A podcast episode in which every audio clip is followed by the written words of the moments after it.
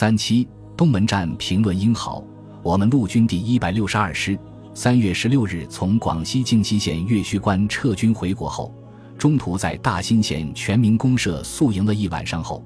于三月十七日直接摩托化开进到广西扶绥县东门公社驻训地进行战评总结。我们步兵第四百八十六团是驻扎在扶绥县东门公社的南门村进行战评总结的。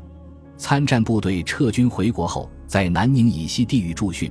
一是做关越南当局的态度与反应。若越南当局胆敢再次侵犯或挑起事端。我们中国将保留对越南继续进行惩罚性自卫还击的预防措施。二是迎接中央慰问团的慰问。三是进行战评，总结我军在这次中越边境自卫还击作战中的主要作战经验与教训，以及评选立功受奖单位和个人。关于对我军在这次中越边境自卫还击战中的作战表现，中央的评价是非常满意的。因为我军有几十年没有打大仗了，这次我军是在特殊的环境下、特殊地形上与特殊的对手进行的一次交战。我军参战将士在作战中继承和发扬了我军不怕流血牺牲、不怕吃苦受累的光荣传统和勇往直前、英勇顽强的战斗作风。我军在这次自卫还击作战中，狠狠地打击了越南李隼集团的嚣张气焰。达到了教训惩罚越南霸权主义的战争目的。我军将士在战场上的表现比中央领导战前预想的要好得多。特别是传达小平同志的讲话中曾提到，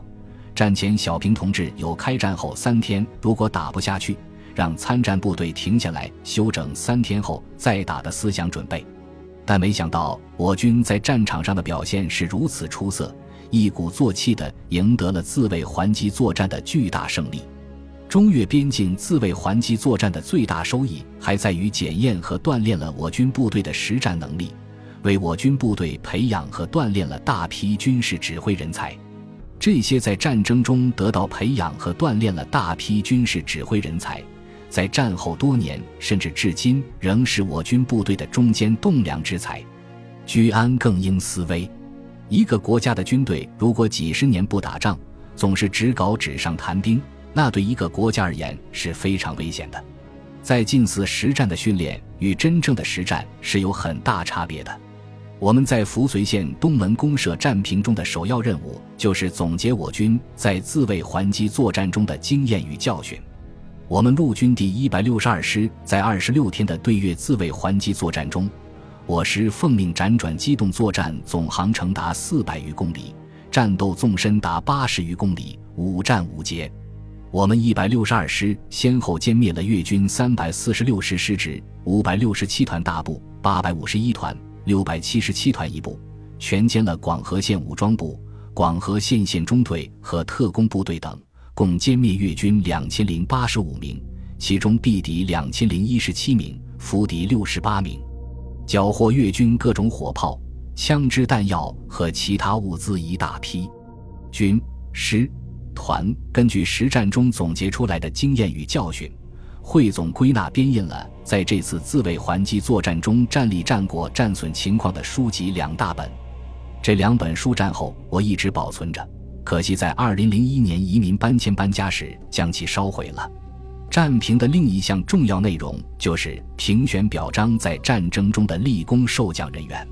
我们师在这次战争中担任机动作战任务，五战五捷，而战绩表规突出。陆军第一百六十二师被中央军委荣记三等功一次，这是这次参战中唯一一个被记功的师级单位，当然也是受之无愧的。步兵第四百八十五团在攻打富河县的长形高地和正面进攻广渊县城的战斗中，表现出英勇顽强的战斗作风，被评为和授予了英雄团。中央军委授予一级战斗英雄的有四百八十五团的王锡坤、潘吉腊、朱仁义；广州军区授予的二级战斗英雄李开华、魏巨华。四百八十六团二连的肖传斌被广州军区授予战场救护模范。至于其他立功元甲的单位和个人，就不细数了。陆军第五十四军是一个很守规矩、要求严格又很有战斗力的一支铁军部队。不但在战场上纪律规定严明，在战后的评功授奖上也表现得相当保守。在我军的历史传统上，为了便于调动广大指战员杀敌立功的积极性，有着火先入党、火先宣布立功受奖的传统和做法。在这次自卫还击作战中，当时在参战时的每一个作战阶段，按上面的要求和安排，都也是评选出来了立功受奖人员的。但在战平时，又重新决定在作战阶段中宣布的立功人员无效，在全面衡量后又重新评选。这样的做法就显得有些很不够严肃。我听陶明普股长讲，例如我们团步兵一营一连攻打孤山前。团里首长在战前动员时，曾向十位担任偷袭攀爬任务的战士宣布过：凡是偷袭攀爬到孤山山顶上的成功者，每人都记二等功一次。战斗中，十个担任偷袭攀爬任务的战士都成功得手，爬上了孤山山顶，为夺取孤山战斗的胜利立下了汗马功劳。但团级单位无权给战士记二等功。市里宣布，团里宣布的给每人都记二等功一次无效。战平中，步兵一营一连这十位担任偷袭攀爬上孤山山顶的战士，一个也没有被记上二等功。这让一些参战的基层指战员有不少想法。这种说话不算数的做法，现在回想起来的确有欠妥之处。我们步兵第四百八十六团在这次参战中一直是承担的迂回穿插任务。在战斗中，自然遭遇伏击多一些，其整个伤亡自然要比全一百六十二师其他两个主力团也要大一些。我们团在这次战争中牺牲的人数占了全五十四军牺牲总人数的五分之一。在广西扶绥县的东门公社进行战平时，全团还在驻地为牺牲了的战友举行了庄严的追悼大会，为血洒疆场牺牲了的战友英灵送行。我还清楚地记得，召开追悼大会的那天，阴沉沉的天色让追悼大会显得更加庄重肃穆。在南门大队的大队广场上，战士们从山上采来了鲜花和松柏，搭建了追悼大会的灵堂。各连队都献上了由指战员们从山上亲手摘采的鲜花扎制的花圈。牺牲的烈士们没有留下遗像。烈士名单写在一张长条形的大白纸上，挂在灵堂中央。全团指战员胸戴白花，鞠躬向大白纸上牺牲了的战友名单默哀。